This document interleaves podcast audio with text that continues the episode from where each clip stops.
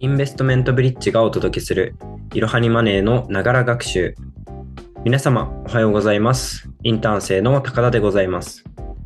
このラジオでは、いろはにマネーで取り上げられない投資、経済関連の話題についてゆるりとお話ししていきます。今回は岸田首相が発表した資産運用特区のお話と、日銀が発表した日本の物価、経済動向の見通しについてお話ししていきます。今日は天貝くんに来てもらっています。よろしくお願いします。よろしくお願いします。最近こう気になってるニュースとかありますか？そうですね。今収録日が9月の22日なんですけど、まあ、つい前日、岸田文雄首相が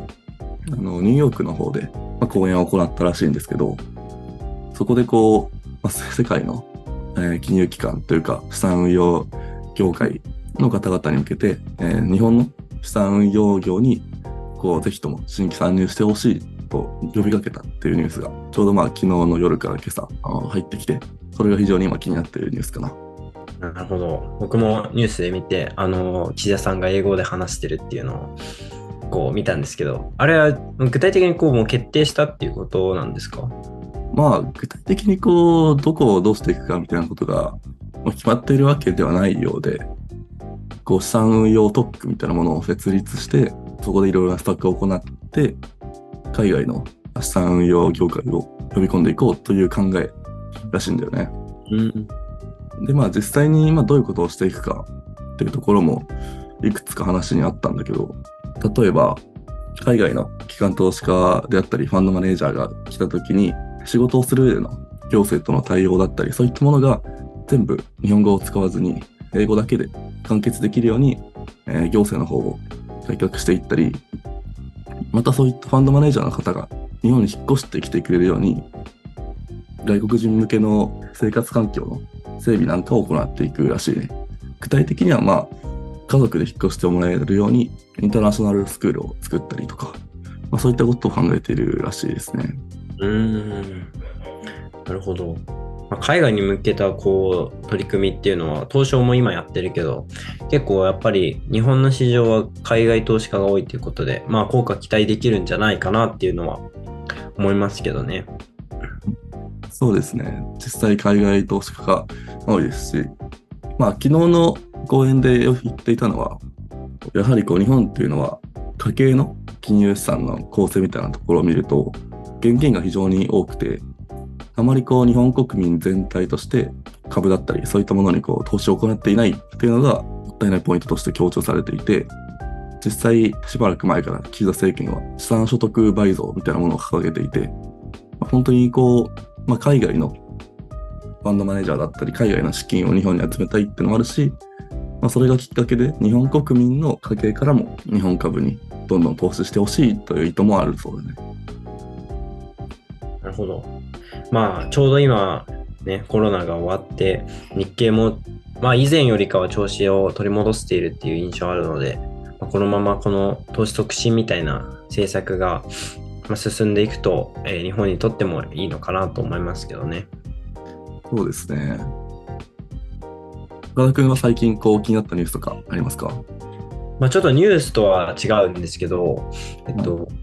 まあ、ちょっと証券アナリスト協会の講演会をちょうど、えーこの間聞いたので、それにつついてちょっと話そうかなと思ってて、えっと具体的に、えっと、8月31日の講演会で、えっと、日銀の調査統計局の大谷さんっていう人が、こう日本の経済と物価の展望っていう、えーまあ、内容でこうお話をしてて、まあ、それについてちょっと、あのーまあ、僕自身ちょっと発見もあったので、こう、このラジオでお話しできればなと思って、ちょっとまとめてきました。なるほど。物価の展望ですか？うん。まあこう今ちょうどね経済回復してきてるんじゃないかって言われてて物価もこう今まあまあ主な要因はこう輸入品物価のが高いっていうところだとは思うんですけどまあそれでもまあインフレがまあゼロインフレだった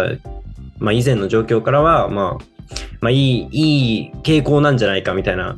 ところでまあこの物価の上昇っていうのがまあ、今後も続くのか、まあ、それで経済もまあ良くなっていくのかっていうのを、えーまあ、ちょっと話してたんですね。で、まあ、前提として、まあ、今、日本は22年に入ってから、まあ、明確に物価高になってて、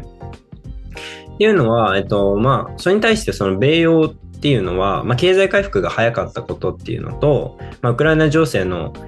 えー、この悪化っていうのを、なんていうんだろうな、ダイレクトにこう受けて、まあ、エネルギー高っていうのも、の影響もあって、こう日本より1年早くインフレが、まあ、起こってた。に対して、まあ、その現在はインフレ率こう下がってきてるっていうん言うんですけど、まあ、それは、まあ、そのさっき言ったエネルギー資源の価格の低下だったり、まあ、あとは他に食料品の価格が低下してるっていうことが、まあ、主な要因になってます。でこれらをこう除いた、この食料品だったりエネルギー資源を除いたコアインフレ率っていうものがあるんですけど、まあ、これはま依然として高い状況があります。で、まあ、それを受けて、まあ、やっぱり FRB だったり EACB は今、こう、利上げをしてるじゃないですか。はい。で、やっぱり利上げをするっていうことは、まあ、こう、経済、加熱してる経済にこうストップをかけるっていう政策になってくるので、まあ、世界経済全体としても、こう、経済成長が今年は、こう、ちょっと減速気味なのかなっていう、まあ、予想があったんですけれども、なんか、え、ー、と、今年からこう、世界経済全体で見ると、まあ、3%成長、まあ、予想してて、まあ、その背景には、こう、新興国の成長があってあるっていうのはあるんですけど、まあ、あとはその、利上げをしてても、まあ、なかなか止まらないアメリカの経済っていうのもあって、まあ、そういった、ま、背景と、あと、プラスして考えておきたいのは、まあ、中国は、えっとまあ、ゼロコロナ政策からの転換があったけど、えーまあ、主に不動産市場が弱くて、えー、プラスで若年層の失業率が高くなっているってところから、あんまり経済が回復してこないっていうところにはちょっと留意しておく必要がありますっていうのをまず前提としてお話ししてました。はい。ここら辺は、まあ多分いろんなところでお話ししてるんですけど。実際数週間前のいろはにマネラジオでも、まあ、中国の不動産市場であったり、まあ、中国の景気の後退みたいなところについても触れましたね。うんうんうん。やっぱりね、あの地政学リスク等もあるんで、近い、まあ、特に中国っていうのは日本にとってはこう注目しておかなきゃいけないのかなと思います。で、まあ、その中でこう結論として日銀がこの間あの7月時点の経済物価見通しっていうのをこう出してたんですけど、えっ、ー、と、まあ、これちょっとあの具体的な数値は、まあ、おのおの調べていただければいいんですけれど、まあ、23年度、24年度、25年度っていうのにかけて、え、ー、と、物価の上昇がこう続いていく。で、そのレンジに関しても23年は、まあ、プラス1.5%くらいだったのが、まあ、こうだんだんと上がって25年には2%を超えて2.5%くらいまで上がるんじゃないかみたいなことも、えー、ちょっと言われてましたね。そんなに日本でこう物価が上がるっていうのは想像がつかないんですけど、どういう理由なんですか？そうそうですよね。なんか、もともとこう日本人って、まあ感覚的になんですけど、値上げをこう嫌うじゃないですか。はい。値上げしたら、それは買わ買わなくなっちゃうみたいなところで、こう値上げの転嫁っていうのはすごいしにくいっていうのが、まあ、日本の企業の実態としてあったんですけど、えっと、現在がそ、現在こういろんなところでこう、物価というか商品の値段がこう上がってるじゃないですか、最近。そうです。っていうのが、まあ、やっぱりその、いろんな、なんなんですかね、幅広い業種にこう、広がってるらしくて、この企業の価格転嫁っていうのが想定以上にこう幅広いあの品目に波及しているから、えっ、ー、と、まあ、消費者物価の短期的な、なんですかね、動向を見てみても、えー、まあ、食料品、日用品を中心に、えー、まあ、昨年秋くらいにこうウクライナ情勢がなんだっていうところからのこう値上げラッシュの後も、まあ、今年の年度初からまあまた再加速していくっていうので物価がこう上がってるらしいんですよね。で、まあ、その背景としては、えっ、ー、と印象に残った言葉なんですけど、まあ、日銀の大谷さんが言ってたのは、まあ、企業の価格転嫁にとに対してのこう成功体験みたいなことを言ってて、っていうのは、あの、まあ、企業がこう、まあ、輸入品の値上がりがあって、まあ、仕方なくこう価格転嫁していくみたいな、まあ、最初はスタンスだったと思うんですけど、それでもなんか個人消費が落ち込まなかったっていうのがすごい大きかったらしくて、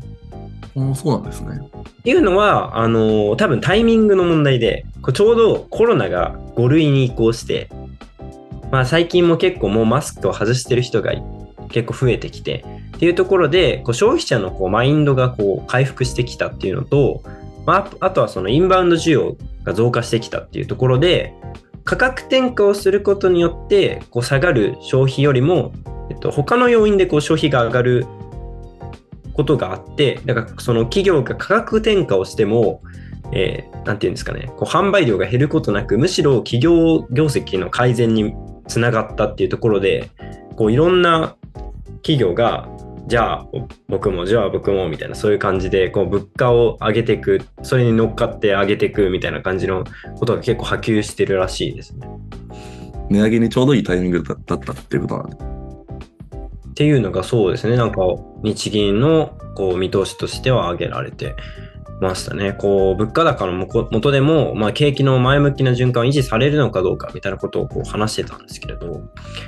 まあ、ただ、あのちょっと懸念点としては、こうさっきも言った通り、こう価格転嫁が進んで、えっと企業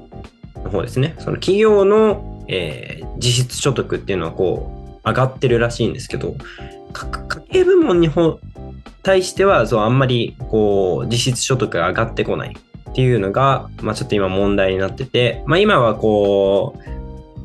なんですかね、コロナが落ち着いたペントアップ需要の回復っていうんですけど、まあ、ペントアップ需要の回復っていうもので、こう、需要がある程度こう担保されてる部分はあるんですけど、まあ、このまま物価上昇がこう続いていくと、やっぱりどうしても賃金上昇が伴わないと、まあ、やっぱり消費が減ってってしまうんじゃないか。まあ、特に、ま、低所得層っていうところから、え需要が減っていく、需要じゃないですね、消費が減っていく、まあ、苦しくな、生活が苦しくなってくる、えー生活防衛的な行動を取っていくんじゃないかっていうのを示唆してる部分はありましたね。ちょっと懸念点として話してました。まあ、ただ、こう、企業業績が今こう改善されてるってさっきも言ったんですけど、まあ、それに伴って今すごい賃金上昇もまあ中小企業でも結構賃金を上げてる企業あるらしいですし、まあ、他にもこう、えー今 DX とか脱炭素に対する投資っていうのも結構進んでて、まあ、それがうまくいってさらにこう企業業績が上がっていけば、まあ、それが賃金上昇につながって、えー所得層所得者層の消費に回っていくんじゃないかっていうそういうまあ前向きな循環は考えられるっていうことは話してました。なるほど。確かにこう、1年、2年ぐらい前から、まあ、いまあ、いろいろな会社で賃上げが進んでいたりして、それがこう、どんどん中小企業とかにも広がっていって、まあ、日本経済にとって、まあ、いいサイクルができたらいいですね。うん、そうですね。まあ今多分一社だけじゃなくて、競合他社も値上げしてるからっていう理由でこう値上げしてる企業多いと思うんですけど、まあこの調子でね、こう値上げをして、まあそこからまた賃金も上げるっていう、この物価とあの賃金のまあ連関性っていうんですかね。っていうのがこう高まっていくと、日銀がこう目標としてる、何ですか、物価上昇2%っていうのが、まあいい意味で達成されるんじゃないかなっていうのは、はい、思いますけどね。そうですね。まあ、あとはそうですね、ちょちょっとまた他の話題になっちゃうんですけど、この間 FOMC があって、あの、その後こうアメリカの株がこう安安くなったっていうか、株安に動いたっていうのはあるんですけど、まああれも結局こう利上げ、あ、違う、利上げを停止するっていう、まあ、見通しがちょっと後ろにずれてるっていうので、一過性のって言ったらあれなんですけど、レンジとして下に下がっただけで、まあ、またなんかあれば上に戻ってくるんだろうなっていうところなので、まあ、長期的に見たらなんか逆に買いのタイミングでもあるのかなとは思いますね。本日も最後までご視聴いただきありがとうございました。お話しした内容は情報提供を目的としたものであり、過去の実績、予想、見解、将来の成果を示唆あるいは保証するものではございません。投資のご判断はご自身でしていただくようお願いいたします。